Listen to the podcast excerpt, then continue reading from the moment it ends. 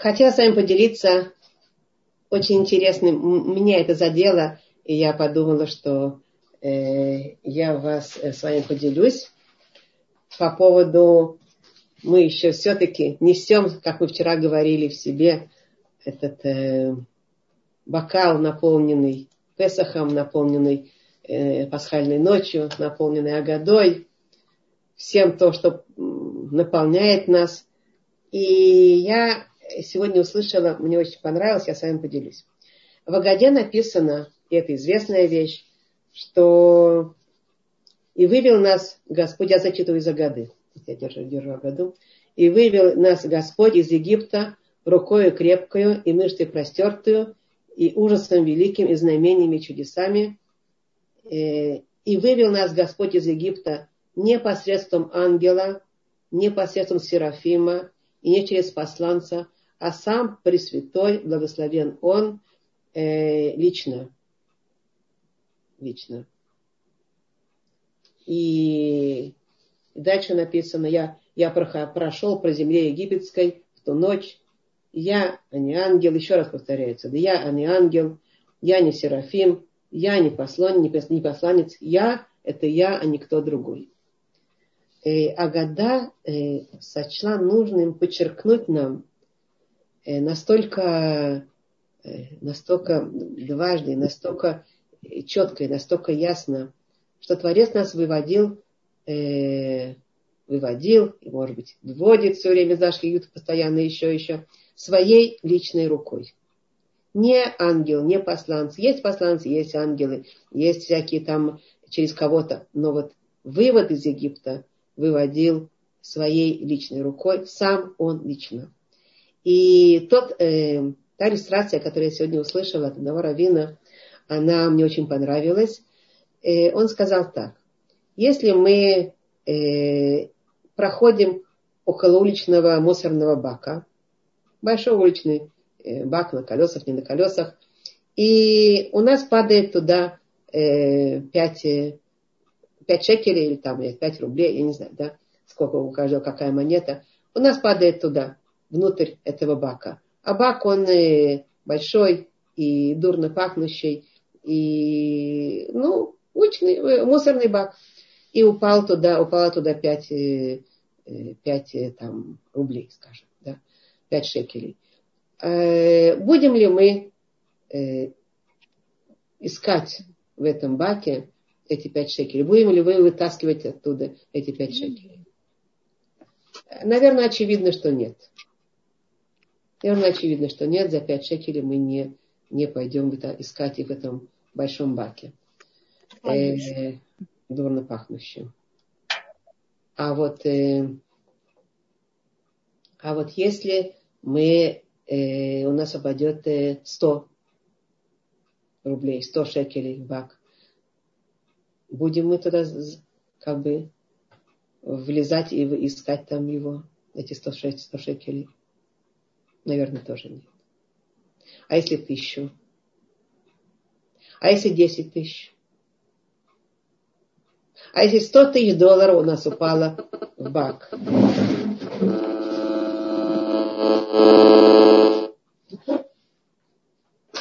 упала в бак. За... По, по, по, полезем ли мы туда искать э, вот эти 100 э, тысяч долларов, как бы вытаскивать оттуда? Ну, это уже зависит от человека. Э, я думаю, что и как, вот так вот, как я слышала, что естественно, что и э, зависит от того, какое состояние человека. Если человек бедный, бедняк, то, скорее всего, он э, будет все-таки за большой суммой искать это в этом дурно пахнущем, в этом неприятном э, уличном мусорном значит, баку. Бак, баке, баке, как то баку, баке. А если это богатый человек, у которого есть много всего, все, кто-нибудь там миллионер, Ротшильд, или какой-нибудь современный какой-нибудь Билл Гейтс, да, о котором много говорили в последнее время, в связи с короной, да, так э, вот он, вот у него упало туда э, 100 тысяч долларов. Полезет ли он туда, в этот бак, чтобы таскивать их лично оттуда? вполне возможно, что он э, найдет другие варианты, чтобы таскивать оттуда 100 тысяч долларов. Э, он э, возьмет кого-то, кто будет готов за 10 тысяч долларов вытащить ему 100 тысяч долларов. Ну, вполне возможно. А если мы представим, что ребенок, его собственный сын Билл Гейтса упал в этот, э, этот мусорный бак. Полезет ли он за ним его оттуда вытаскивать? Нам очевидно, что да. Конечно. И вот, вот, это, вот эта информация, она очень для нас важна. Каково к нам отношение Творца? Лично, ведь же в Египте мы знаем, что Египет был полон нечисти. 49 ворот нечисти было в Египте. Вошли уже евреи туда. Это все, что хотите, как бы грязь, дурно пахло, поведение, э, состояние. И что? И Творец не послал ни посланца, ни, ни ангел, никого, а сам лично, сам лично своей рукой вытаскивал нас из Египта. Сам лично, он подчеркивает это. Я лично пошел и буду вас вести оттуда и буду вас вытаскивать оттуда, спасать. Почему? Понятно почему. Потому что мы его дети. Потому что не важно какие. Не важно, в каком дурно пахнущем месте мы находимся. И не важно, сколько мы испачкались и дурно, и дурно пахнем. Это родной сын. И он попал туда, и он там находится. И он кричит из, из, этого, э, из этого дурно пахнущего бака, э, вытащи, спаси меня. Конечно. Конечно, мы будем делать все лично, прыгать туда, и Творец это делает. Творец по отношению к нам обладает вот тем, что мы вчера говорили, особенным ощущением, особенным отношением. С одной стороны, это, это как бы все самые большие, самые-самые большие виды любви, которые проявляются. С одной стороны, мы вчера говорили, это любовь между э, женихом и невестой. Это лицом к лицу, это рот к рту, это особенная любовь, а есть еще любовь родителей к детям. И вот э, на наши взаимоотношения с Творцом, они включают в себя эти два вида любви родителей к детям, э, мужа к жене, которые будут лично все время как бы участвовать. Неважно, в каком состоянии будет находиться э, ребенок данном случае, да. Э, и это очень, очень важно понимать. То, что говорил Рафинкус вчера, и я об этом повторяю сегодня, он говорит, что кто-то не понимает, какой вид взаимоотношений есть между евреем и Творцом, недостаточно понимает, какая, какой вид взаимоотношений есть там. Недостаточно это ощущает, недостаточно это знает и, и, и чувствует, у него не хватает что-то от, от, от вот этого статуса горы Синая то, что произошло там. Не хватает что-то, что-то там э, недостаточно э, построено, недостаточно четко, недостаточно уверенно. Потому что вот там, где э, будет уверенно, там мы будем сто процентов знать и видеть это. И читая в Агаде, мы видим конкретно, Творец подчеркивает. Но неважно было, в каком состоянии еврейский народ. Неважно было, это было, есть и будет. И это нам дает огромный э, тиква, то, что называется, огромную э, перспективу вперед, надежду, вид на то, как с нами относится Творец, э, как с нами взаимоотношения наши с Творцом. И тогда мы можем понять, почему он так среагировал, э, Творец, на грешника царя э, Минаше, который вот такой был страшный грешник, и все-таки Творец просверлил э, э, отверстие в своем троне при закрытых окнах ангелами, да, в отверстие троне, чтобы там через это отверстие вошла чува царя Минаше, и он принял его чуву, несмотря на его страшное состояние, да, каком он был. Э, это все прекрасно и важно знать. Э, меня это тронуло, поэтому я с вами поделилась. Э, сегодня я хочу с вами поговорить о главе, которую мы будем читать в эту неделю. Эту неделю мы будем читать третью главу книги Ваикра, которая называется Шмини. Шмини. Э, ну, в этой главе несколько тем основных, в частности, известная э, смерть Надава и Авеу, которые сыновья Аарона, которые мы сейчас говорить об этом не будем. Это говорили, по-моему, в прошлом году. Сегодня я хочу рассказать о, о том, о чем достаточно много говорится в этой главе. Э, и очень тривиальные, на самом деле, вещи. Очень тривиальные. Я надеюсь, что мы что-то менее тривиальное сможем оттуда понять о кошерности. О кошерности, которую, которую заповедует э, Творец, еврейский народ э, в этой главе.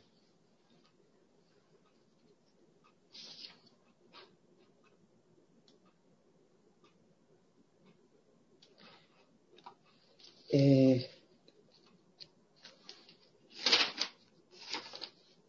я зачитаю. И сказал Господь Моше и Арону, говоря им, говорите сынов, сынам Израилевым так. Вот живые существа, которые вы можете есть из всех животных, что на земле. Всякое с раздвоенными копытами, с расщепленными копытами, которое отрыгает жвачку из скота, его можете есть. А потом перечисляется дальше только таких, которые э, отрыгают жвачку э, и имеющих раздвоенные копыта. То есть э, у того есть один признак. Только один признак он перечисляет. Э, Тора перечисляет, а только один признак. Мы об этом сейчас поговорим. Э, после этого, э, после этого мы читаем э, четырех, которые перечисляет конкретно Тора, и верблюда, и, и шафана, и зайца, и свиньи.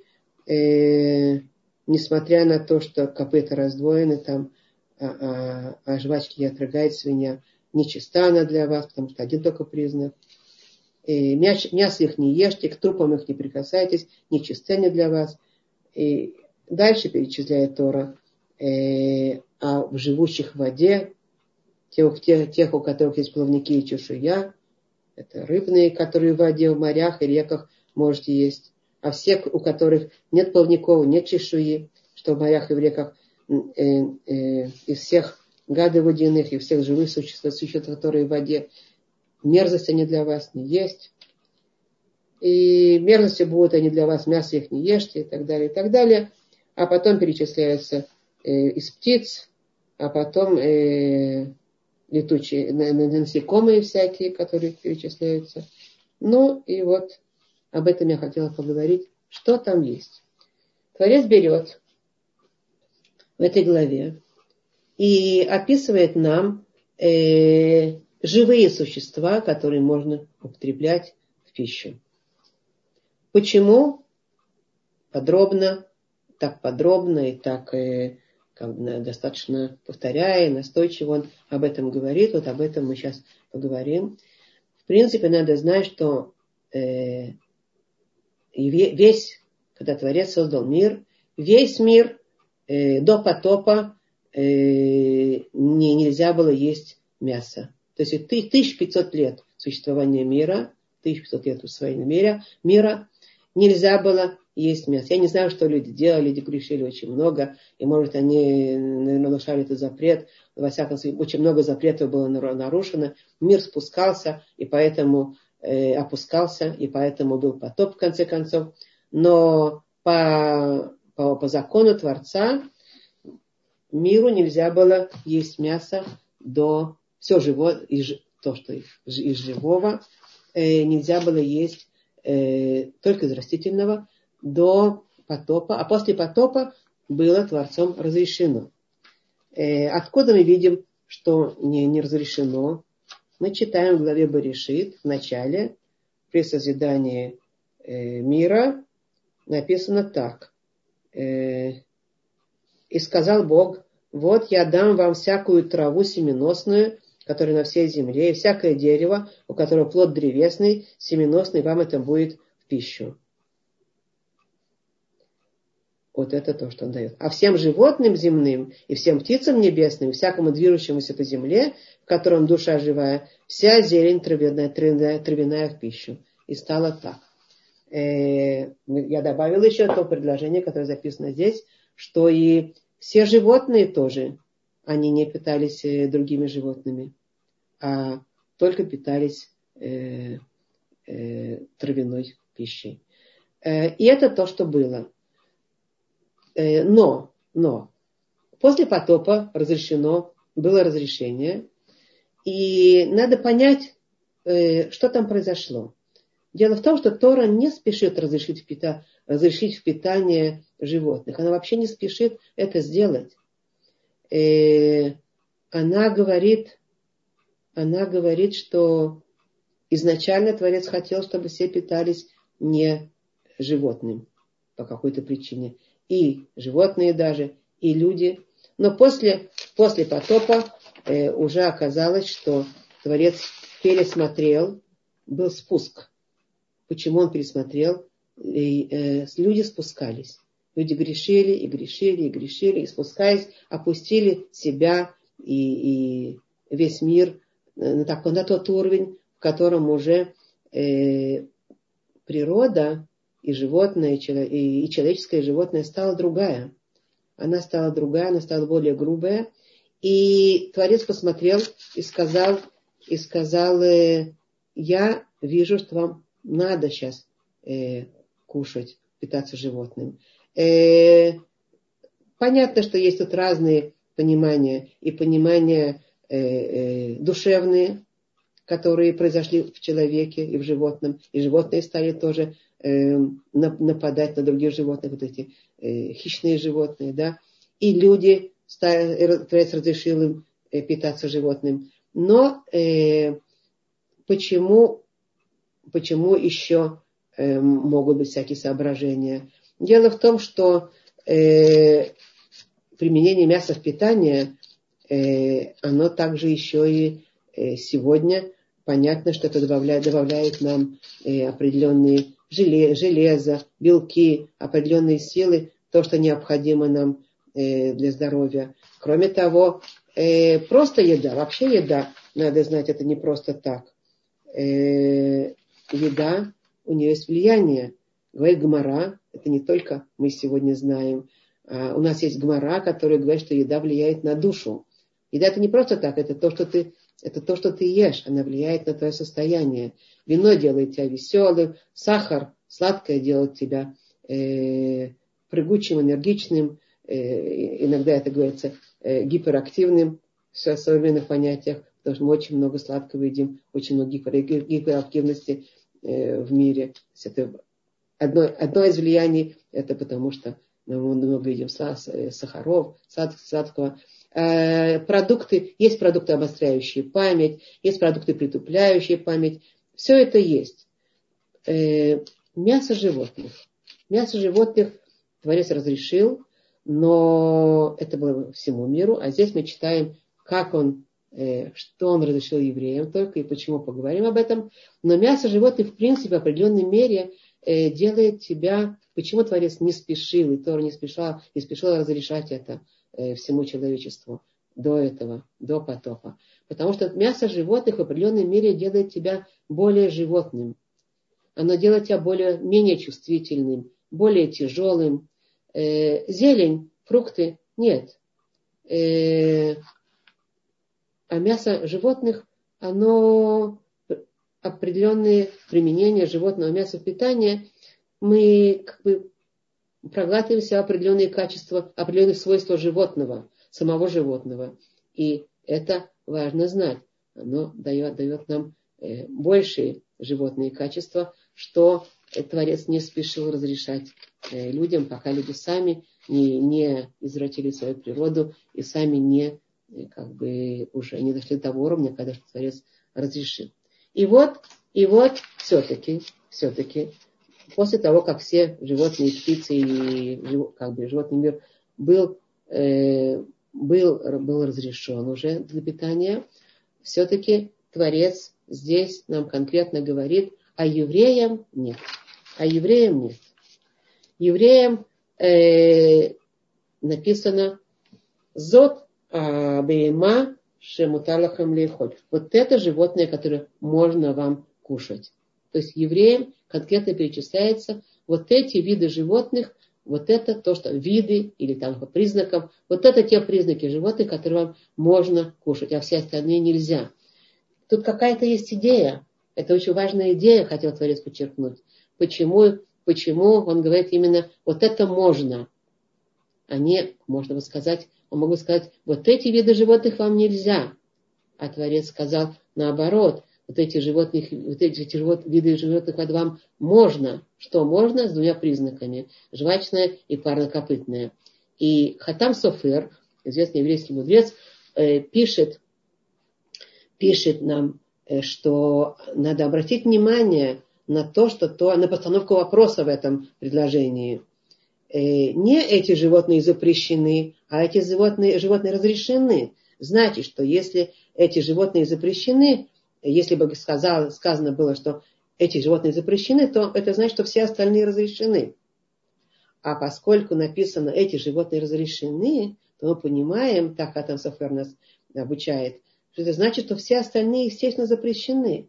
То есть маленькая группа животных будет разрешена, а все остальные будут запрещены. Да? И тут задается вопрос, почему именно еврею всему миру разрешил, а именно евреям он запрещает. И о каких конкретных животных речь? Тут еще одна интересная вещь. Э, вот эти два признака кошерности, о которых, которые разрешила Тора, э, у всех у них, э, у этих животных, которые перечисляет потом Гмара, э, э перечисляет Мидраш, извиняюсь, Мидраш Танхома перечисляет, конкретно пишет следующее. Э, сказал Творец Моше, десять чистых животных я тебе отдал. Это Мидраш уже конкретно говорит, речь только о десяти, всего-навсего. Можете представить, что такое 10 по отношению ко всему животному миру. Это еще только о животных речь, не о птицах, не о рыбных, не о млекопитающих. Только о животных, э, 10 видов животных э, Мидраш говорит, Мидраш Танхома пишет, я тебе дал э, разрешил. И, э, и какие, какие, продолжает э, Мидраш и говорит, вот это три домашних животных, да, виды домашних животных, это козы, овцы и бык, корова. Вот это значит три. Козы, овцы и коровы, корова, бык. А, и, и семь диких животных. Э, которые, если на иврите я зачитаю, домашние животные это э, эз, кевес, вешор, а, а семь э, диких это аиль, цви, яхмур, эко, дишон, таор, веземер. Значит, семь видов. Я, я переведу, что это такое. Айль это э, виды горный козел, насколько я понимаю вид такой олень, горный козел. Цви – это олень, второй. Ехмур – это лань, третий. А, э, эко – это э, серна, серна. Дишон – это лось. А антилопа, таор – это антилопа. И последнее – это земер, это жирафа. Это ж, ж, такой, называлось так э, жираф, тогда, жираф. Вот эти семь видов э, разрешены. И, и несколько вопросов здесь есть. Во-первых, почему Тора заставляет, как бы, как бы заставляет еврея, только еврея по всему миру искать именно вот этих вот единственных э, каких-то отдельных видов животных.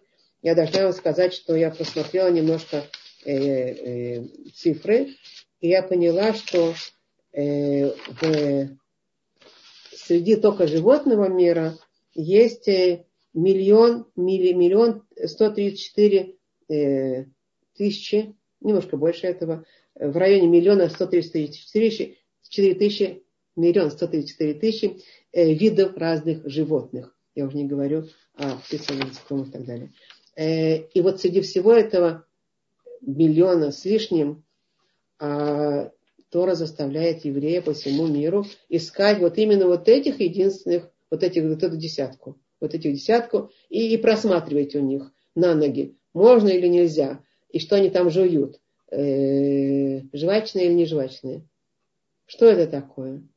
Что это такое? Почему так э, Творец вот, евреям указывает это? Или уже разрешить, или не разрешить? Что это такое? Да? С одной стороны. С другой стороны, есть дополнительная вещь, которую стоит знать. И это наши мудрецы подчеркивают. Не надо проверять по миру, мы уже знаем это. И, кстати, это уже наша история, длинная история нашего мира показала, что не надо проверять по миру, сколько их таких э, животных, отвечающих на эти два признака. Только 10, больше нет.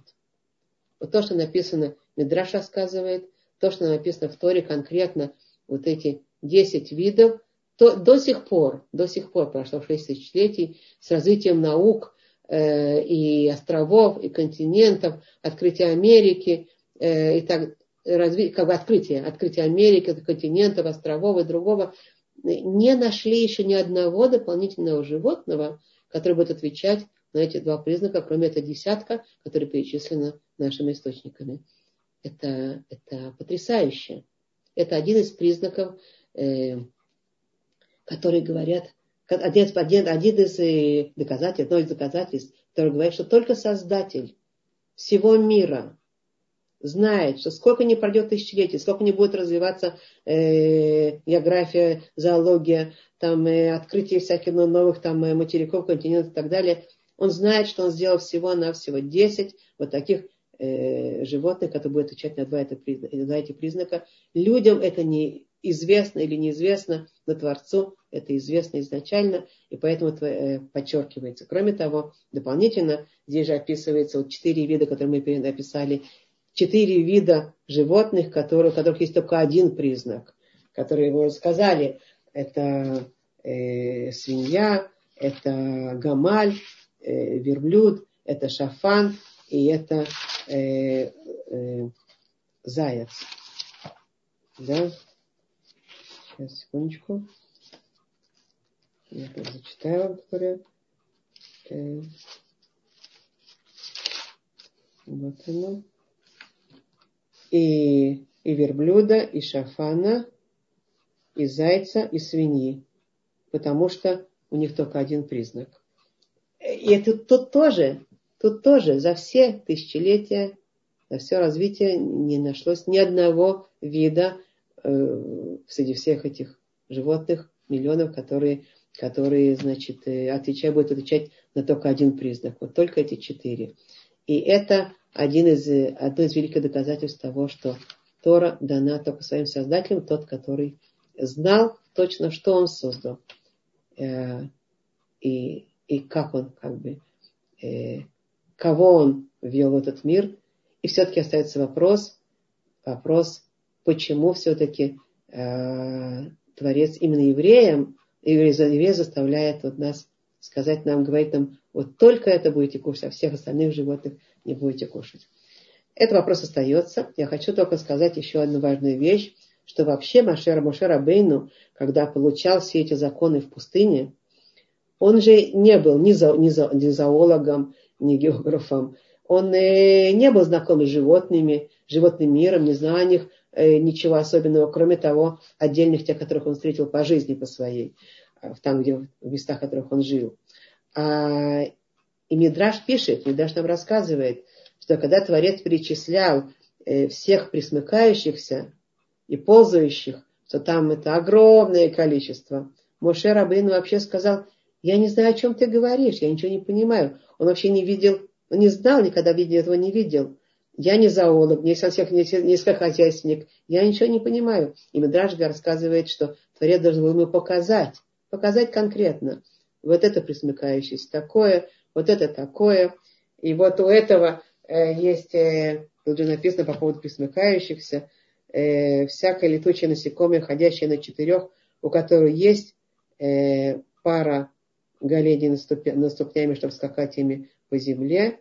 Э, вот это, вот это, только это можно есть, а, а все остальное нет. А то есть есть еще э, которых нет этих пары голений над ступенями, да, масса, да. Во всяком случае, э, все это Мидраж э, рассказывать должен был Творец показать Моше Рабейну, с тем, чтобы он э, объяснил это. И поэтому все это было не сознание Моше Рабейну, конкретно он тоже ничего не знал. Это было конкретно э, проявление знания Творца, что он хочет, чтобы его дети, чтобы его народ брал в рот, а что ни в коем случае, чтобы нет.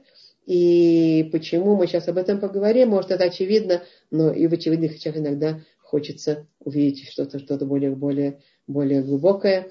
И вот, э, в принципе, надо знать, что нет никаких природных объяснений этому явлению, этих естественных объяснений этому явлению, что Творец точно знал, какие и сколько во всем мире животных, отвечающих вот этим всем признакам. Э, это только от Творца. Э, во всяком случае, тот вопрос, который мы задали, почему именно евреям Творец дал вот эти, только эти возможности, других нет. Э, в главе, в главе Шмини, в конце, написана следующая вещь. Не оскверняйте, это в этой же главе, которую мы будем читать. Э, не оскверняйте душ ваших никаким присмыкающимся гадом, и не оскверняйтесь ими, так как станете через, ними, через них нечистыми.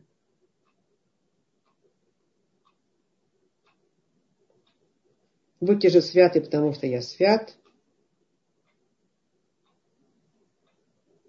Вот законы о скоте, о птицах и о всяком существе, движущемся в воде, и о всяком существе, присмыкающемся по земле, чтобы различить между нечистым и чистым, и между животным, которое можно есть, и животным, которое не может быть едомо. Это буквально э, завершение главы Шмини. И тут, мне кажется, я один раз уже это говорила в прошлом году, но, во всяком случае, эта вещь, стоит ее еще раз осветить. Э, написано на иврите «Альти шакцу эт невшатахем, влети тому баэм, венитметем бам». Э, тут есть слово «таме», «таме» это нечистое, которое пишется э, «тет мем алиф». Это его корень. И поэтому написано э, фразе в этой «Не оскверняйте душ ваших никаким присмыкающимся гадом и не оскверняйтесь ими, так останете через них нечистыми». Э, имеется в виду, пишется вот это слово э, «вело титаму» и не оскверняйтесь ими. Не оскверняйтесь ими. В таком случае дальше еще раз повторяет Творец то же самое слово – э, не оскверняйтесь ими, так как станете через ними оскверненными, нечистыми. И тут почему-то алиф пропадает, буква алиф пропадает. Тот же самый корень, э, нитметембам, нитметембам. И должно было быть, что вы станете через них нечистыми, должно быть написано нитметембам э, с алифом, нитметем, нун тет мем алиф э, тав мем. Но почему-то эта буква алиф пропала там и пишется, и, пиш, и читается другое слово, не тамтембам, не тамтембам, то есть без алифа, без нитме, не нитметом, не тамтембам. Не достает буквы алиф. Эгмара, э, трактат Юма, э, говорит следующую вещь. Это не по ошибке и не случайность, э, просто так пропала буква алиф. Это другое слово. Несмотря на то, что переводится как бы по-русски и осквернее, будете, будете э, оскверненные, э, мудрецы поясняют нам, что это другое слово. Это не тамтем. Не тамтем это слово, э, так мудрецы говорят, альтикра нитметем, а тикра не тамтем, поскольку здесь нет алифа. Что это за слово не тамтем? Есть такое на, на иврите слово некрасивое ругательство, ну, скажем его, да, мы там, да, заткнутый, тупой, заткнутый, да. Ну, такое некрасивое слово, когда хочешь оскорбить человека, говоришь ему какой то тупой, так ты ему говоришь это слово, да. На самом деле тот же самый корень тимтум. Что такое тимтум?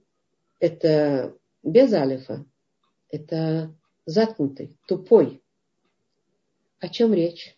Оказывается, что вот эта связь между загрязнением духов, духовным, вот этим духовным, э, э, ну, как-то сквернением и а, э, ощущением, пониманием человека, духов, душевным его пониманием, он становится другим. Он, когда оскверняется, он становится, это затыкает душу человека. Это делает сердце тупым. Это делает человека э, тупым, притупленным, заткнутым. Да? И это то, что пишет Гмара, э, говорит Гмара, обрати внимание, когда, когда человек берет в рот вот эти вещи, это притупляет его сердце, притупляет его душу, делает его тупым. И, как мы уже сказали, еда это не просто так, это то, что мы едим. И, и мясо, мясо вот это, проникнутое в человека, оно обязательно будет делать его более тупым, более заткнутым. В таком случае опять вопрос. Но почему только, только для евреев? Ты сказал бы Творец не только для евреев, для всех народов. Зачем быть тупым? Зачем быть э, э, вот, духовно, значит, или там сердце такое за, притупленным таким, заткнутым, да? Но дело в том, что, э, во-первых, это очень ограничивает.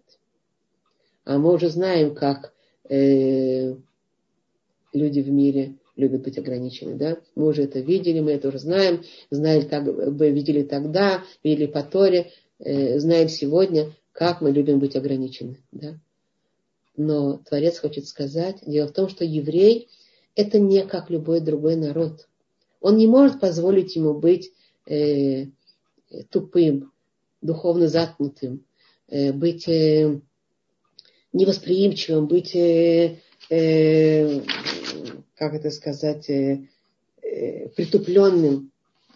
Не том там. Не может позволить ему быть. Почему? Потому что евреи задача, задача призвания в этом мире. Мы знаем это призвание, мы это знаем. Хотим мы этого или не хотим. Есть евреи, которые хотят это призвание, знают и помнят, а есть, которые не, не хотят знать и не хотят помнить. Но хотим мы это, не хотим, даже мы если не захотим помнить это призвание, народы нам напомнят. Мы знаем, как это случается. Когда евреи э, забывают свое призвание, то народы им напоминают. Гитлер разыскивал, разыскивал евреев три поколения назад, чтобы напомнить им, что они евреи, хотя они уже давно-давно хотели забыть, кто они такие. И не только Гитлер. А народы нам напоминают. Какое это призвание? О чем речь? О каком призвании речь? Пророк Ишаяу, много об этом написано. Пророк Ишаяу э, говорит, э, следующая, следующую фразу об этом призвании еврейского народа. Он говорит, «Зе амзе ецартили тилати и сапер». Вот этот народ я создал для себя, мою славу они расскажут. Мою славу, славу они опубликуют в мире. Вот это, для этого Творец создал этот мир, чтобы рассказывать славу Творца в этом мире. То есть еврея не только рассказывать, а показывать своим поведением, своим состоянием, своим, э, своим, э, своей всей, всей сутью, чтобы это видно было, чтобы кричала из него это, это слава Творца. У еврея есть особенная задача. Рассказывать миру о Творце. Быть, быть э, вот своим присутствием и поведением в мире, быть свидетельством наличия реальности присутствия Творца в мире. И это задача еврея. Если это задача еврея, то оказывается, что вся жизнь еврея, она такая. Она вся э, для того, чтобы э, показывать своим, своим, своим поведением присутствие Творца в мире, реальное присутствие Творца в мире. Еврей ставит мезузу на дверь. Это не только э, охраняет двери, это напоминает ему и всем окружающим, что есть, есть Творец у мира. Э, еврей говорит благословение на еду, напоминает, что есть Творец у мира. Еврей одевается скромно, показывает путь Творца, как, как Творец хочет, чтобы, чтобы выглядел э, еврей.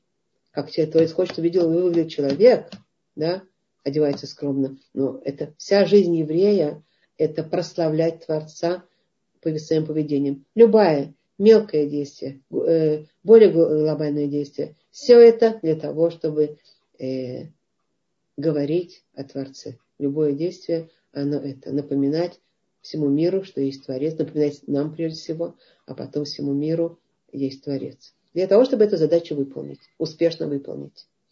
Может ли э, еврей быть обычным, просто обычным человеком из всех людей, которые созданы в мире? Творец говорит, нет. Для того, чтобы успешно выполнить эту задачу, необходима духовная чувствительность. Необходимы духовные датчики, которые будут ловить и чувствовать духовные вещи.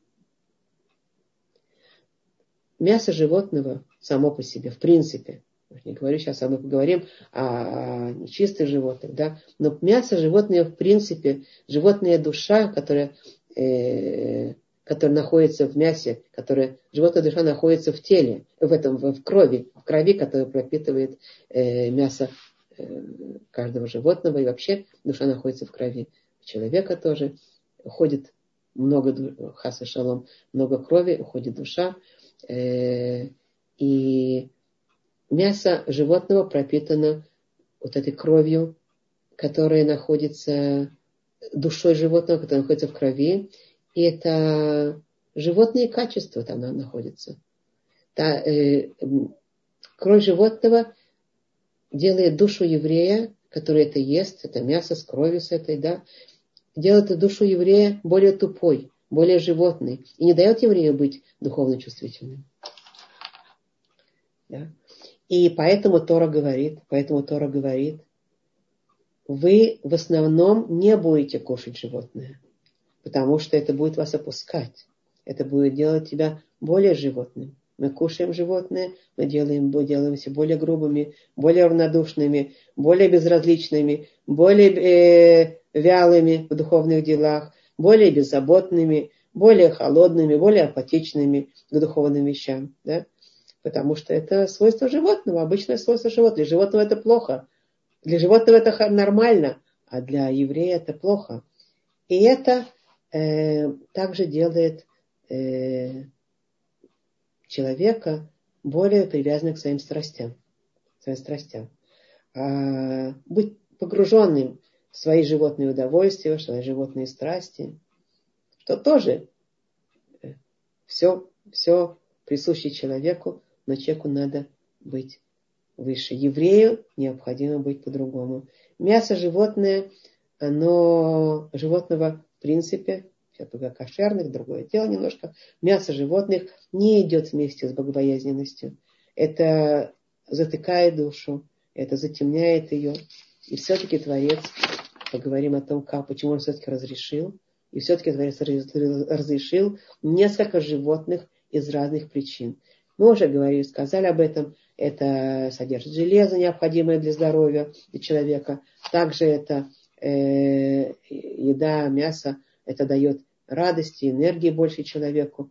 А, а, а кроме того, человек еще есть понятие э, внутренней Торы, которое говорит о том, что человек поднимает эти искры, искры жизненности, которые находятся в, в теле животного, когда он ест мясо и говорит благословение на него, тогда эти искры, искры жизненности, они как бы поднимаются на другой уровень.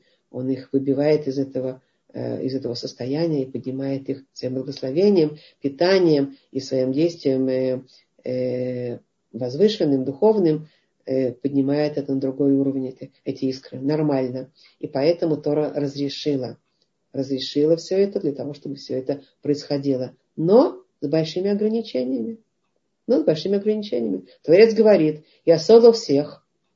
Я создал всех.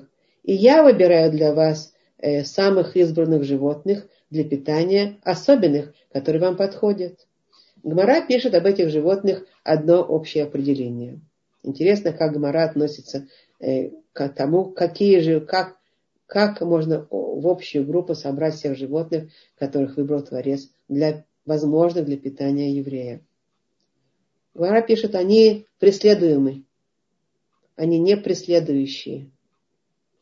Эм нирдафим велоротфим. Так на иврите звучит.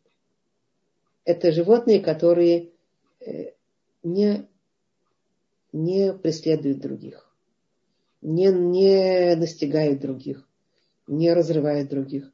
Они преследуемые, они другие, они безобидные, они безвредные, они не вредящие другим, они не нападающие, они не агрессивные, они, более, они спокойные, они мирные. Например, приведем пример. Э, то, что 10 видов мы перечислили, мы уже знаем. А виды другие, которые можем сказать, они, ну, тоже вроде бы ничего, да? Например, осел или, например, лошадь. Они используются у нас э, э, наши, как бы, конкретном использовании. Э, но если мы посмотрим, как осел и лошадь охраняют свою территорию, личную территорию, то мало не покажется. Если только они видят, что кто-то посягает на их личную территорию, это будет, э, это будет очень э, агрессивно и очень резко, и очень жестоко, очень болезненно. А корова, корова нет. Корова не будет этого делать. Овца нет. Понятно, они, они все равно животные, они не ангелы. Но, но тем не менее, а, и коза нет.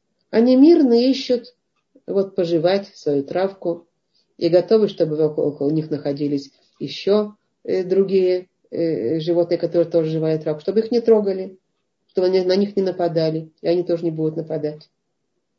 Поэтому Творец, учитывая вот эту природу десяти видов животных, о которых мы говорим, именно те, которые так Творцом выбраны, что они отвечают именно на два этих признака.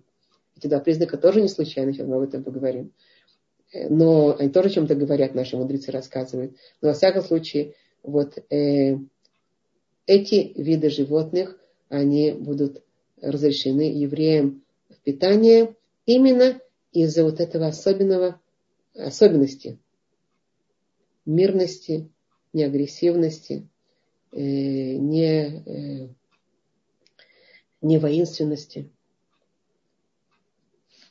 Вдобавок, вдобавок, конечно, при условии, что все-таки кровь, кровь будет максимально от мяса убрана, очищена.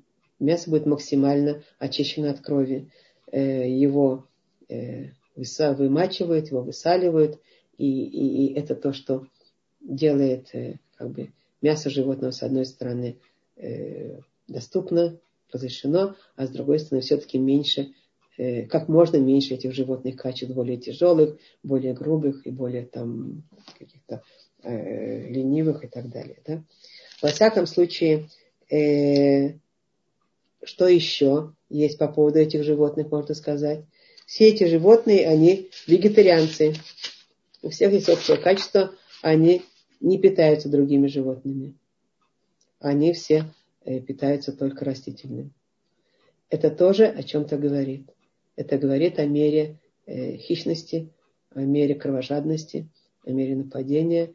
Это не случайно, это именно для того, чтобы э, оградить еврея от всех этих качеств.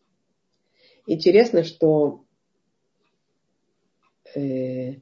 именно вот этот признак э, э, жвачности, жвачности, малегера, э, то, что, то, что животное проглатывает, проглатывает зелень, и именно поэтому он э, как бы глотает эту зелень. Там есть это таит, как она, целу, ну, вот это, значит, вещество, которое должно расщепляться в, в организме э, с помощью желудочных, желудочных соков, оно расщепляется медленно. Оно расщепляется медленно, оно трудно расщепляемо, и поэтому животное проглатывает это, вот эти жвачные животные проглатывают это, а потом э, как бы отрыгивает снова, и опять, значит, еще э, желудочными соками еще, значит, еще прожевывают, еще, значит, жуют, и потом обратно проглатывают, тогда оно усваивается. И э, это тоже потому, что они питаются вот именно этим вещами. Бел, белковые, э, э, расщепляются быстрее гораздо. То есть э, те животные, которые питаются животными другими, там расщепление происходит быстрее гораздо, поэтому у них нет потребности это, значит, э, отдать, ну, переживать еще раз и еще раз проглотить.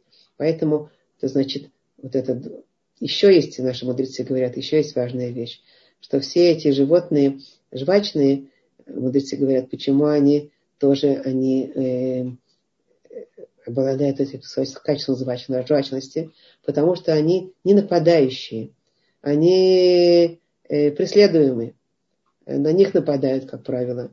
И поэтому, как, когда они находятся где-то там, жуют, кушают на, на пастбище, там где-то, и вдруг они видят какой-то, какой-то, какая-то угроза, какое-то животное, э, нападающее на них, э, значит, бежит, они быстро-быстро заглатывают вот эту зелень и убегают. У них нет времени для того, чтобы расщеплять и еще раз пережевывать. И они наполняют вот, вот проглотывают этот желудочек такой первичный этим проглоченным, и они убегают. И там, когда они убежали в спокойном месте, где они распаслись, там они спокойно это возвращают обратно и опять, значит, пережевывают, и тогда они могут это, значит, это проглотить, ну, усвоить. Это дополнительное, почему они обладают таким свойством. А, это по поводу жвачности. И второе качество – э, парнокопытность. И тут тоже есть э, удивительная вещь, которую стоит знать. Наш мудрец Ральбаг пишет следующую вещь, что раздвоенное копыто ну, принципиально отличается от нераздвоенного копыта. У животных есть вот такое копытце, которое находится на ножках. Э, это, оно, когда, когда оно не раздвоенное, оно сильное, очень крепкое, оно предохраняет эту ногу, а главное, еще оно и не только предохраняет, оно еще э, служит э, э, военным оружием. Легнуть, когда, э, так пишет Ралибаг, это удивительная вещь, когда животные не с раздвоенным копытцем, они легают, это может быть очень мощный, очень сильный удар, буквально э, убивающий, может быть, потому что это очень копытце, оно цельное, и оно очень крепкое, и оно может быть большим как, оружием для борьбы. А раздвоенное копытце, оно, оно не цельное, оно слабенькое. Оно не может быть таким э, э, уничтожающим оружием. Оно более как бы, оно мягкое такое, оно раздвигается. Удар не сильный, э, он ударяет даже, если легает, а все равно это не, не настолько сильно, чтобы э, быть э, чревато или смертельно и так далее. Поэтому это не позволяет животному сильно бить другого. Не позволяет. Что тоже о чем-то говорит. Что это не просто эти, это признаки, это о чем-то еще говорят. И вот эти, э, этих животных Творец э, и выбрал для того, чтобы э, евреи могли им, питаться. Мы сейчас говорим о животных, я не, не э, э, углубляюсь дальше э, птицы, там еще дополнительные вещи, потому что это как бы основное, то, что я хотела сегодня обсудить. А, еще важно, э, но, но так или иначе, все это будет каким-то образом отвечать на эти признаки. Во всяком случае, так или иначе, э, мы, э, мы уже сказали, что то, чем человек питается, это создает его суть. И мудрецы сокрытой Торы, они поясняют, что есть большая разница между человеком, который ест одно, э, или человеком, который ест другое. Э, есть духовность более низкая, есть духовность более высокая. Каждое живое существо получает свой уровень духовности в зависимости от, в зависимости от, от, от того, что он ест. И даже у животных это видно. Хищные животные питаются, питаются другими животными, они более грубые, они более агрессивные а животные, питающиеся растительной пищей, они более мирные, более спокойные. И, но человек, который питается мясом некошерного животного, его, надо знать, что его тело получает энергии от э, клеток этого мяса. Энергия есть, а душа его получает ту низкую энергию духовности, которую имеет эта животная душа. И это касается э, и животных, и птиц, и всяких морских э, э, подарков, как говорится, подарков моря, которые тоже запрещены. И они называются все, что что-то говорит, это все мерзость. И, и э, есть такое выражение подарки моря, такое красивое выражение, которое говорит, ну вот, э, подарки моря, их можно кушать, такое красивое выражение. Но это на самом деле, это очень низкая духовная энергия, которая прячется за красивыми названиями. И Тора запретила нам ими питаться, так как их духовная энергия очень низкая. Теперь, я сейчас не собираюсь подробно все это объяснять, поскольку это глубокие вещи, и не все э, однозначно понимаемы. И это надо изучение глубокое. Тора запретила нам питаться вот этими вещами, которые она говорит, что они мерзость, что у них есть низкая энергия.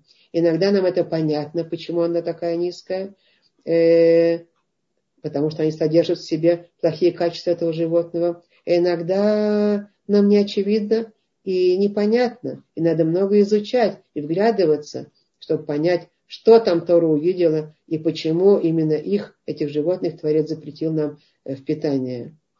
Э, но есть вещи простые, которые можем понять. Например, о, о, о, свинье, о свинье мы можем сказать, что она э, неразборчива в средствах, и что все, все для нее хорошо, э, будет э, помой, прекрасно, будет там что-то такое чистое, какой-то там э, бульон или там что-то такое другое, тоже прекрасно.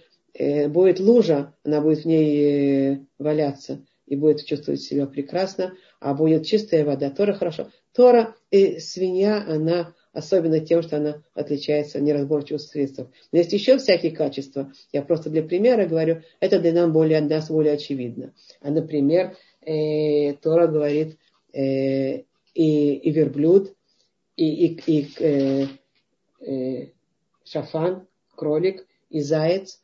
Это не так уже очевидно. Это не так уже как бы сразу понимаемо. Поэтому надо просто знать, что там мы можем многое-многое понять при условии, что мы будем учить. Учить и понимать, и, и, и пытаться видеть вещи. Но если Тора нам говорит конкретно, вот эти четыре вида ни в коем случае не есть, вот эти, э, вот там еще, а вот только это есть, это только потому, что Творец знает, э, где есть это низкие энергии, и он конкретно нам об этом говорит. Но и многие люди меня спрашивают, ну а все-таки объясните, а все-таки расскажите. Мне это немножко э, э, как бы напоминает такую историю, если мы придем к врачу э, и скажем ему, врач дает нам разные там антибиотики, вот такую, вот такую бери, вот эту не бери, вот, это, вот этим лечись, то мы скажем ему, пока не объяснишь точности, почему ты даешь вот не эту, антибиотик, этот, этот антибиотик, а не этот антибиотик, я брать не буду. Вот мне как раз цвет этого антибиотика больше нравится. У него цвет лучше и форма более более приятный для того, чтобы глотать. Э, ну так э, врач, конечно, ответит э, человеку такому, делай что хочешь. Это твоя жизнь. Но я учился 7 лет для того, чтобы знать, что тебе стоит брать, а чего не стоит брать. Еще там, значит, эм, стаж, стажировка, да. Ты можешь тоже пойти учиться, будешь тоже больше понимать, но пока тебе надо чем-то лечиться, пока тебе надо что-то брать, поэтому э, хочешь доверяй мне с моим знаниям. Не хочешь, нет, это твой выбор. Э, и в этом смысле э, понятно, мы понимаем все, что будет ошибкой сказать, пока я не понял, не могу, э, не, не, буду, не буду доверять, не буду брать. Мы уже, значит, живем, выучиваем, мы, пока мы живем и выучиваем больше и больше, а пока что мы должны жить правильно из себя не, э, из себя не, не отравлять тем, чем нельзя. А поэтому а Творец нам сказал конкретно, это э, кошерно, это таме, а это таор. Это нечистое, а это чистое. И для того, чтобы э, вот этому доверять полностью и понимать это, надо понять смысл, в чем это, почему, почему нам это так важно. И по этому поводу Рамхаль, Рамхаль э, пишет следующую вещь. Он пишет так, что когда человек понимает, каков смысл кошерного или некошерного для него, какой смысл, то он э, относится к продукту сомнением кошерности, как, э, как, э, как э, продукту, в котором есть сомнение яда. То есть, если он понимает, в чем смысл, то он к этому относится так, что в этом, в этом продукте, который сейчас предлагают, там есть сомнения, кошер, не кошерно. Там есть сомнения, яд или не яд. Равхаль говорит, дадут тебе, например, стакан сока или стакан воды. И ты очень хочешь пить. Или очень хочется это сок. Но скажут тебе, что есть сомнения. Может это сок, а может быть это яд. Ты будешь пить? Даже если очень-очень человек хочет пить, очень большая жажда, и очень хочется сок, все равно, э, если он будет знать, что там сомнения, э, что это яд, он в рот от не возьмет.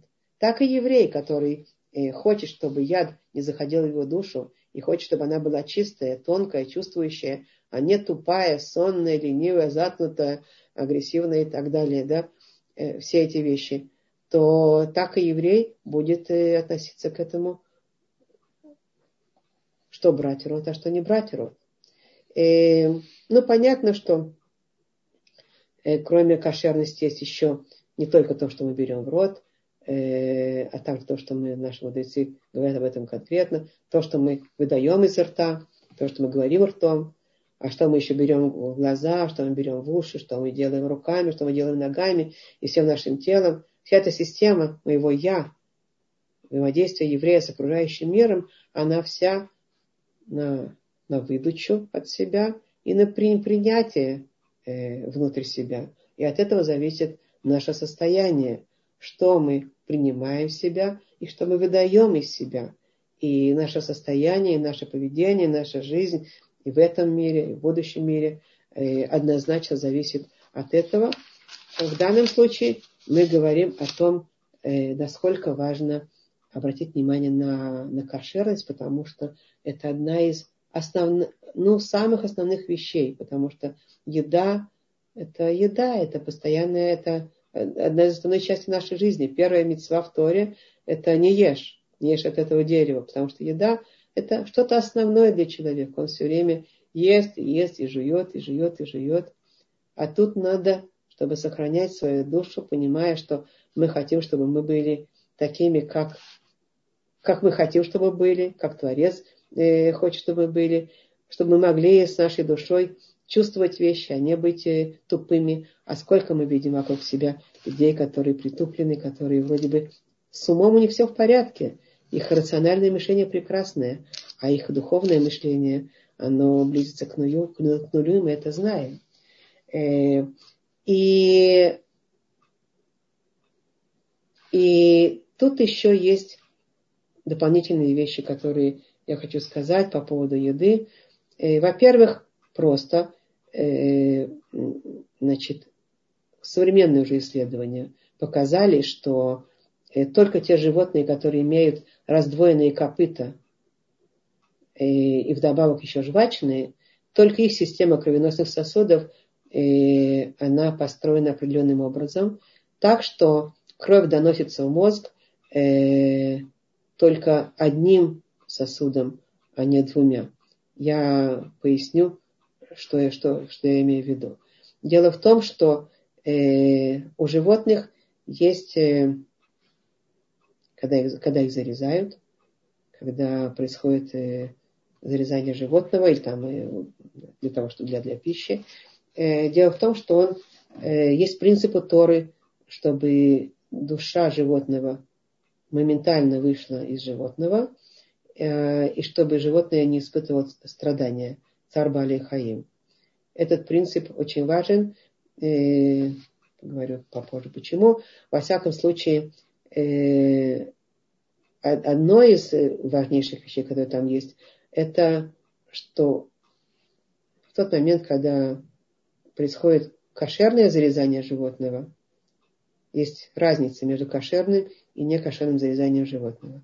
Принципиальная разница. Кошерное зарезание животного – это именно в том месте, где каждый шохет, каждый, э, каждый э, кошерный специалист по, по зарезанию, э, выучившийся, он выучивается в эти, у этих десяти видов животных, где, или там птицы, дополнительные виды, значит, э, где в каком месте э, можно производить зарезание и каким образом. Да? Э, так вот, что это за места такие? Дело в том, что мы сказали, кровь это душа. Чем больше кровь моментальным образом, как можно больше э, оставляет, оставляет значит, животное на, на, как бы, большим потоком выливается сразу момент, то душа моментально отходит. Причем от, откуда? Имеется в виду именно мозговая деятельность, потому что э, в тот момент, когда мозг еще получает какие-то капли э, крови доходят до, нее, до него, еще животное ощущает страдания. Есть э, главная аорта, которая перерезается, и у, у животных, которые обладают двумя признаками кошерности, эта главная аорта перерезается в определенных местах, где там вот есть этот центр перерезания, где указывается этим шохитом, резнякам, где это отрезается. Там моментальное перерезание, сразу кровь уходит, и не, не два сосуда доходят до мозга, а только один. Это аорта доходит, э, доносит кровь до мозга, а если она перерезана, то сразу мозг моментально, кровь выливается сразу, и мозг ничего не чувствует. То есть практически зарезание такого животного не приносит ему никакого страдания, поскольку э, кровь моментально э, уходит. Но интересная вещь, это современные исследования, что животные, которые не обладают этими двумя признаками кошерности, у них есть дополнительный еще этот, этот сосуд, он раздваивается. И с передней части доносит кровь до мозга, и из задней части. Если нарезается с передней части, то тогда выливается кровь, а из задней части еще, еще и вторая, вторая, как такая развили, так, развили, развилистая такая, э, вторая часть этого сосуда, которая еще Э, идет туда, и еще кровь подается в мозг. То есть животное, оно не полностью, оно еще эти какие-то э, минуты или, может быть, больше, э, еще, еще ощущает страдания, потому что он еще чувствует, душа не ушла, он еще чувствует эту боль, и это его страдание, которое нам запрещено э, производить животному. Э, с одной стороны, с точки зрения животного, с другой стороны, с точки зрения самих себя, о чем мы сейчас поговорим. Но, во всяком случае, с точки зрения животного, э, э, надо знать, что э, животное, вот это нарезание кошерное, там есть еще э, нервные узлы, которые тоже перерезаются вот одним вот э, очень быстрым, моментальным, острым э, ножом, который специальный нож кошерный называется оляр, который его острота, она как острота бритвы, и он содержится в специальном чехле, в специальном футляре, чтобы э, э, резник э, все мог проверить, что острота этого ножа, она очень-очень остра, очень как бритва. А мы знаем, что когда бритву э, Хаса Шалом разрезает нам что-то там, допустим, бритва разрезала палец, острая бритва, мы не чувствуем никакой боли. А смотрим страшный разрез, и кровь идет. Почему? Потому что это большая острота. А с другой стороны, э, э, в тех местах, в которых есть э, сочетание этой аорты э, и нервных узлов.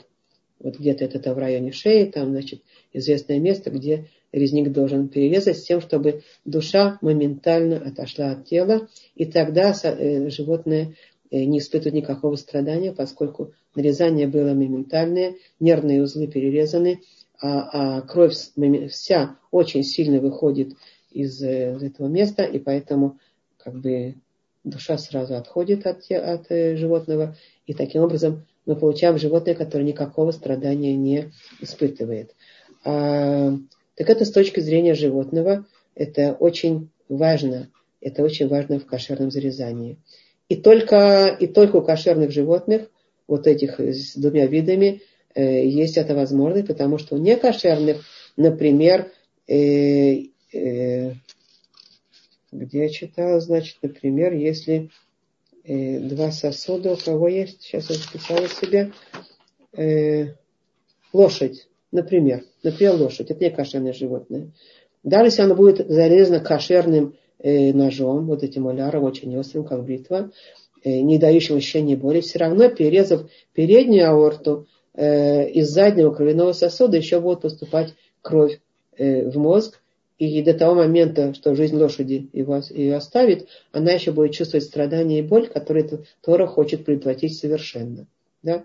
То есть задача Тора моментально отделить э, душу животного от тела.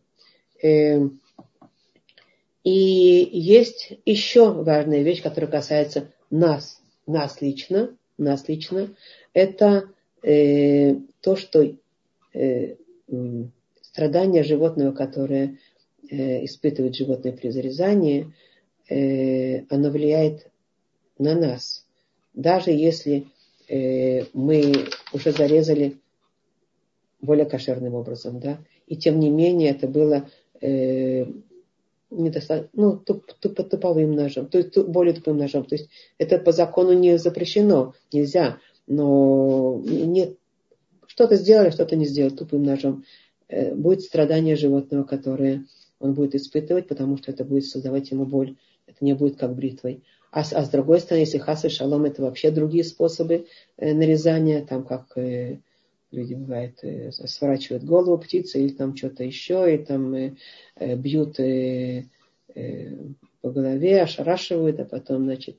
Я много читала по этому поводу страшных вещей, даже не хочу вам рассказывать, потому что э, как э, собирается кровь, а потом эта кровь еще и используется питательных целях и там каких-то еще целях, а, э, как, человек, как животное его до, того, до этого еще лишают возможности двигаться, э, его ошарашивает. В общем, проходит много, кстати, страданий и мучений, э, если это не кошерным образом. А кошерным там специальные законы, чтобы не было страдания у животного. И поэтому, поэтому это страдание, оно же в душе. Испытывает страдания животное, которое, э, как вот это все при его забивании, за, там как говорится, да, э, зарезании э, для питания. Но он, это страдание, оно остается в крови, в душе его. И даже если оно будет меньше или больше, так или иначе, животное испытывает. Что оно испытывает? Испытывает эти чувства, автоматические чувства животной души. Э, подавленность, злобу, агрессию, обиду, страдания, э, мучения, все, что, все, что испытывает животное, э, живое существо, которое сейчас убивают. Да? И вот э, это все, если мы питаемся недостаточно как бы кошерным зарезанием, то это все остается там. Да, есть еще кошерный способ, как бы еще дополнительный принцип кошерности, это убрать как можно больше крови, чтобы крови не осталось. Мы освобождаем от вымачиваем кровь и высаливаем кровь. То, что мы покупаем сегодня в магазинах, готовые уже, э, кошерные, замороженные, это уже вымоченные, высоленные, максимально, чтобы убрать эту кровь. Но все равно, а если оно недостаточно еще, э, человек не, не знает этого, недостаточно вымачивает, недостаточно высаливает, а все это в крови остается. Это ткани, которые ест человек, они несут в себе что несут в себе душевное нездоровье для этого человека, к сожалению, в какой-то мере. Агрессию, э, подавленность, э, обиду, э, желание мести. Ну, то, что чувствует животное, которое пока он еще, пока оно еще страдает, пока оно, пока оно еще страдает, пока еще душа его не оставила. И это все человек хас шалом может э, воспринимать внутрь себя после этого э, очень трудно говорить о том, что я уже не говорю о животных качествах, я уже говорю о том, что просто э, о подавленностях, о, о повышенной грусти, о повышенном э, тяжелом состоянии, которое несут многие из нас, потому что не, не знали всего этого и ели это. Это, конечно, со временем расходится. Конечно, если мы начинаем брать на себя все эти принципы и стараться питаться только э, кошерным, очищенным, э, хорошо зарезанным, правильно зарезанным, э, кошерным зарезанием животным, тогда оно потихонечку расходится, но тем не менее все-таки обратить внимание на то, на ту повышенную агрессию, повышенную подавленность, повышенную обидчивость, повышенную злость, повышенное желание отомстить, которое все-таки сопровождает многих людей, пока оно не разойдется И это можно связать все-таки с... Понятно, можно связать с другими вещами, но питание это одна из основных вещей человека. Мы питаемся все время. И это настолько э, заполняет нас, настолько нас там как бы создает наше состояние человеческое, наши качества и наше душевное состояние. Стоит отдать ему отчет этому и, и, и понять, что как бы быть очень осторожным с этим. Очень... Все, что мы сказали, это важные вещи для всех нас. Э, не только мы говорим и с точки зрения того, что Творец хочет от нас, и с точки зрения нашей чувствительности, нашей тонкости, нашей, нашей, нашей души более чистой, более доброй, э, менее агрессивной, более как бы мягкой и так далее, более чувствительной. А еще и с точки зрения просто нашего состояния личного, душевного, что тоже стоит на это обратить внимание. Кстати, чем больше агрессии в человеке, и чем больше качеств, которые э, э, там еще играют в человеке, э, как бы не отработанные сам по себе. В нем есть своя, своя животная природа тоже, а еще добавлять в себе животную природу этих животных, которые э, как бы недостаточно кошерные, недостаточно очищены, недостаточно. Это жаль, не стоит. Э, надо осознать все важности этих вещей. Э, я когда-то, поделюсь с вами, на этом закончим, э, когда-то, когда я, когда в Израиль, я уже жила здесь, где я живу, я живу в Уфаким, в Негеве, здесь есть несколько мош, такой, ну, как-то мошав, деревни такие, в которых разводятся куры, животные, и, значит, эти мушавим, они в основном за, за, заполнены людьми, которые знают о кошерности, выходцы из, из марокканских стран, из, там, из Марокко, там, из э, сефрадских стран. Они более это знают, и они это разводят, и они действительно как бы старались зарезать э, кошерным зарезанием э, птиц, животных, животных. Но я просто помню, когда мы уже жили здесь, в Хакиме, началась алия, первая, э, ну, из первых, не, не самая первая, но одна из таких больших алия, прибытие России, людей из России в Израиль. Это после перестройки было. И э, они пребывали, как раз им давали э, караваны, проживание там, э, в этих мушавах, давали, э, заселяли там. И очень много людей Э, около Мушав Гилат, например, здесь недалеко, очень много людей, там были караваны, такой городок для алимов, которые приехали туда. И там они проживали, пока, и, пока не устраивались, пока не абсорбировались, изучали иврит и так далее. И я помню, э, один раз э, ко мне звонит один человек из, э, из Мушава, из, из Гилата. Э, сифарский человек, э, как бы религиозный немножко, но не, не очень. Но он с ужасом кричит мне по телефону, ты по-русски говоришь? Я говорю, приедь, приедь, расскажи людям, расскажи людям, расскажи людям русскоязычным, что они кушают. Это же ужас, что они кушают. Я говорю, я не понимаю, о чем ты говоришь, что у вас там свин, свин, свинину разводят.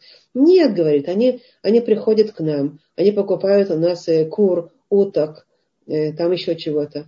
Они на наших глазах почти что практически, они сворачивают головы, а потом э, на костре делают все шашлыки, и мы смотрим на это и думаем, какой ужас, как же они это едят? Это же, это же, они не понимают, что они делают. Расскажи им.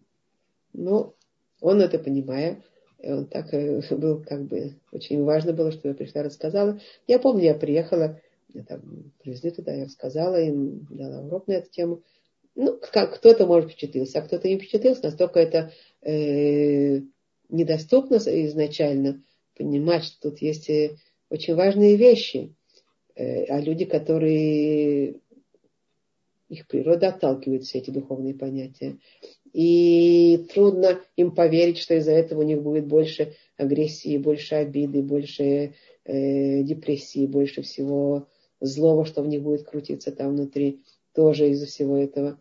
Э, они и, и не поверили. А были, которые, да, Были, которые впечатлились, услышали немножко. Вполне возможно, что они прекратили заниматься вот таким вот как бы поеданием э, животного вот с такими всеми аспектами, которыми, которые я рассказала. Ну, э, во всяком случае, э, мы здесь увидели важную, важнейшую вещь, она тривиальная вроде бы, но важное, важное осознавать глубоко, понимая и быть очень-очень, э, понимая, быть очень осторожным со всеми, вот, что мы едим. Что из живо, живо, живо, жив, живущего мира мы едим, каким образом, что, что можно, каким образом мы это очищаем максимально с тем, чтобы э, позаботиться о своей духовности и о своем состоянии. Но это была воля Творца. Э, я думаю, что все, я на сегодня рассказала то, что я хотела. Э, может быть, кто-то хочет задать вопросы из тех, которые уже здесь.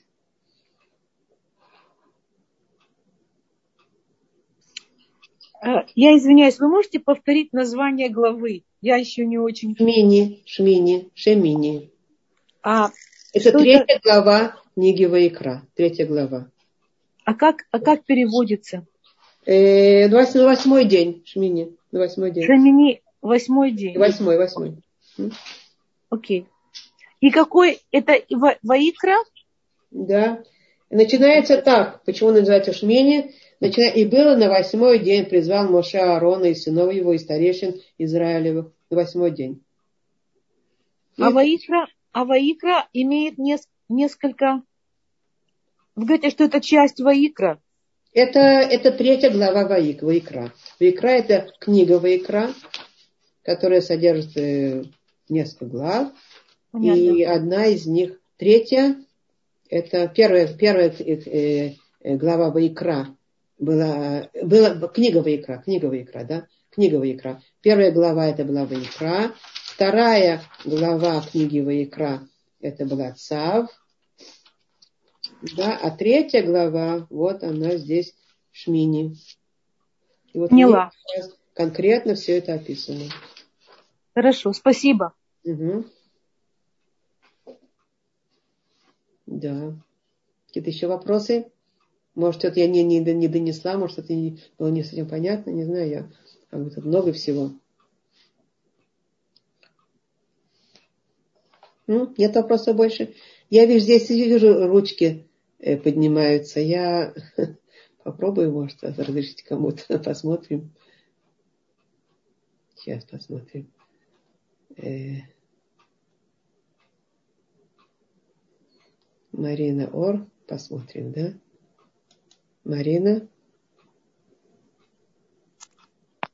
Здравствуйте. Здравствуйте, да. Э, я Рабанит Мира, я очень давно вас слушаю. Первый раз просто решила так вот позвонить вам сказать. Э, огромное вам спасибо за эту главу особенно. У меня просто племянница учится в аграрной академии в Полтаве на ветеринара.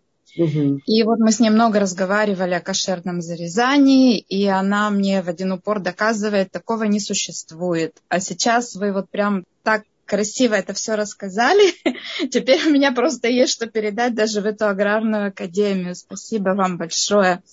Да. И, и еще Спасибо. это просто я хотела сказать, что у, у меня мои родственники, мои, мои предки, семья моего дедушка, они жили в э, хабатской деревне в Украине, угу. и они были шохитами. И Вау. перед войной, да, перед войной это спасло им жизнь.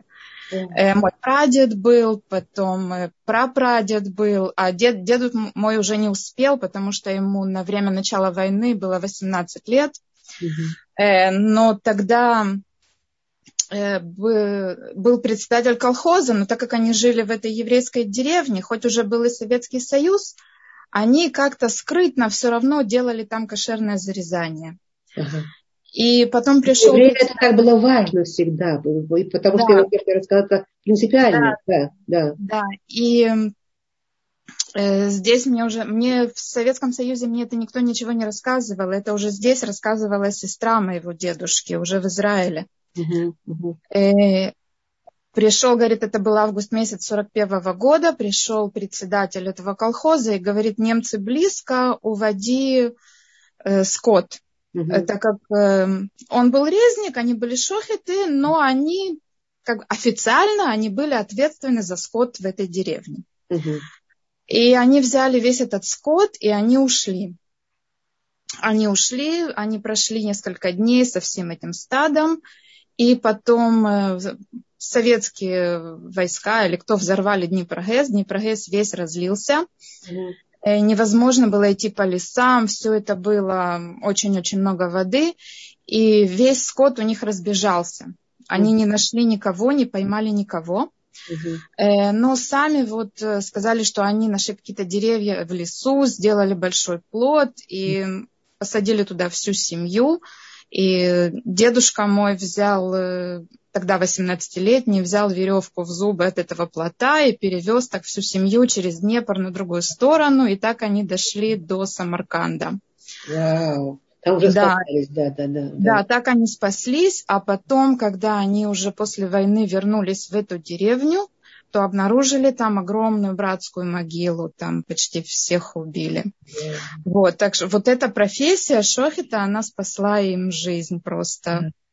Да, и я помню из своего детства, э, моя мама всегда ложила мясо в воду, Угу. Я все время спрашивала, зачем ты это делаешь? Она мне говорила, так моют мясо, так очищают мясо. То есть она мне особо ничего не могла рассказать, потому что я выйду на улицу, начну что-то там рассказывать подружкам каким-то. А так дома она меня научила так, так очищают мясо, и, и все, и как бы мне это было достаточно.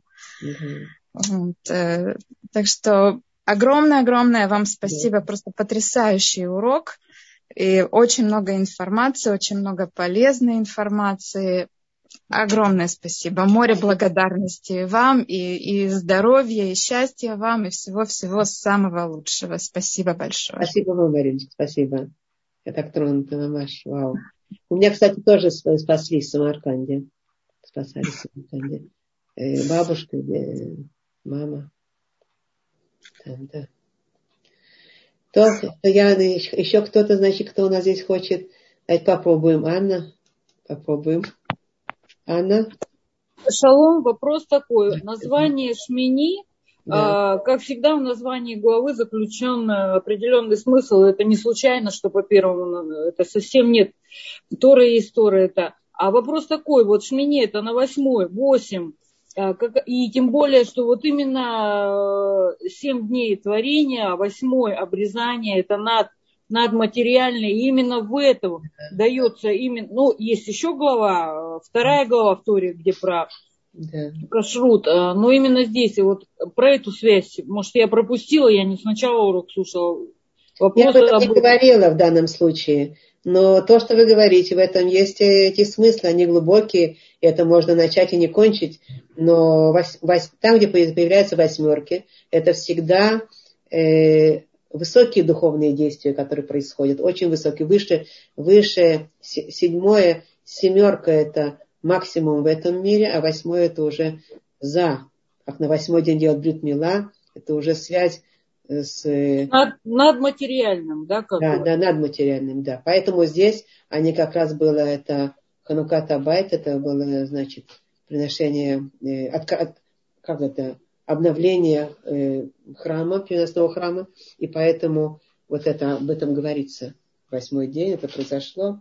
Ну, там целая история они сделали. Может быть, еще, чтобы сильно не копались, почему, да, да что, что это и все равно человеку не постичь. То, что надматериальное, как бы мы ни пытались, а ведь mm-hmm. это все равно есть мнение раввинов, я встречала, может, вы меня подправьте, что это все равно хуким для человека. Вы Конечно. правы, вы правы. Значит, есть такое, как бы, все, что мы изучаем, у нас, во-первых, поощряется, как можно больше стараться понять, да. Но при этом надо знать, что есть хуким, есть э, мишпатим, и есть э, то есть есть вещи, которые, законы, которые мы никогда не поймем, а есть мишпатим, которые часть мы поймем, часть не поймем. А есть совершенно понятные вещи, которые нам э, э, очевидно понятны, да. То есть есть вещи, которые мы, причем, причем, чем больше, так написано у нас. Это я должна немножко войти перке, а вот поясняется, там и моральный прак хорошо поясняет это. Значит, он говорит, что чем больше мудрец изучает, чем больше человек изучает еще и еще и еще, он способен подниматься на большее понимание тех вещей, которые раньше для него были совершенно непонятны. Сейчас он кое-что понимает. Понимаете, да? То есть у нас есть такой процесс э, в изучении. Мы сейчас просто занимаемся как бы э, ну, простыми вещами, пониманием простейших, простейших вещей. Когда изучаются мудрецами, то они еще и еще познают всякие глубокие вещи, и тогда то, что раньше было для человека совсем хуким, то сегодня оно уже немножко превращается в более понятное. Но все равно при этом, вы правы, есть всегда останется та мера непонимания, которую надо открыть, закрыть вообще и сказать, мы этого сколько не будем стараться понять еще и еще, и это бесконечный процесс, мы все равно не дойдем до полного понимания этих вещей. Это э, хуким Творца. А да. можно про раввинов спросить? Вот, э, вот такой вопрос. Э, вот э, благословенный праведник Ицхак Зильбер. Все знают глубину его Торы, это, да, и еще я читала, что он изучал скрытую Тору, он это не афишировал. И я так думаю, что Бенцион Зильбер тоже все это знает. Но вот посмотрите, как они ведут уроки. Они ведут уроки и вообще общаются с любым человеком на уровне пятилетки, как сказано, да? То есть простое, вот пшат и все. Они не, вот Ицхак Зильбер даже, уроки слушаешь, он не идет в никакую глубину, ничего. Но ведь всем известно, понимаете, насколько он был, у него была Тора и скрытая часть, и даже э, Кабалу, и даже вот рассказывали... Ну, там, вопрос, вопрос. Да, но вопрос в чем? Почему у разных раввинов разная преподне, не, не, не носят Тору. Некоторые идут глубоко. А вот, например, Ицхак Зильбер не ходил глубоко, он даже старался обходить это, он давал, чтобы четко, ясно, ну, как бы вот именно по пшату все шло, чтобы по Раши, по пшату, вот, вот, вот, вот вопрос в чем, почему, почему он не, некоторые ведь, понимаете, ведь так легко владеть человеком, когда ему даешь кабалу, все прям мистику, и все завороженное, правильно? А нет, не Бенцион, не Ицхак, они идут шаг. Вот, вот вопрос. Я Смотрите, надеюсь, понятно. Вопрос, да, вопрос, если я правильно поняла, вопрос, почему не нас э, как бы кормят э, такими высокими всякими баллистическими вещами, там и тайнами всякими, а кормят нас простыми, понятными вещами, э, а кормят, обучают нас, да, наши мудрецы. Потому что это путь, это наш путь Торы. Путь Торы, э, что мы для того, чтобы понять, ну это не только путь Торы, это и раз, разумно тоже, того, чтобы понять какие-то высшие материи, ну, допустим, я не знаю, там, э, какие-то высшие материи, там, математики, там, я знаю, там, э, физики, какие-то высшие-высшие материи. Для того, чтобы понять, надо сначала хорошо, хорошо, хорошо про, проучить все азы, и все понять, и все закономерности понять. Тогда мы сможем не ошибиться в этих высших материях. А как правило, когда человек сразу прыгает на высшие материи какие-то и не проходит хорошенечко всех этих азов, не понимает, не проучивает, он ошибается. Он ошибается, он делает ошибки, он не так понимает, он надумывает, и все это получается просто фальсификация. Поэтому есть внутренняя Тора, которая существует глубокая, но она только для тех у нас написана. Во-первых, мужчины, во-вторых, после 40 лет, а во-вторых, до, до 40 лет они должны наполнить э, лималеш кирсоба шасова поским, так называется, да, наполнить весь, все свое тело, все свой живот, ну, как бы это так образно говорится, э, конкретными вещами, реальными, рациональными, которые нам дает Тора, шас и пуским, законы, шас, гмару, вот эти все, очень много там логичных вещей, логи, логических таких всяких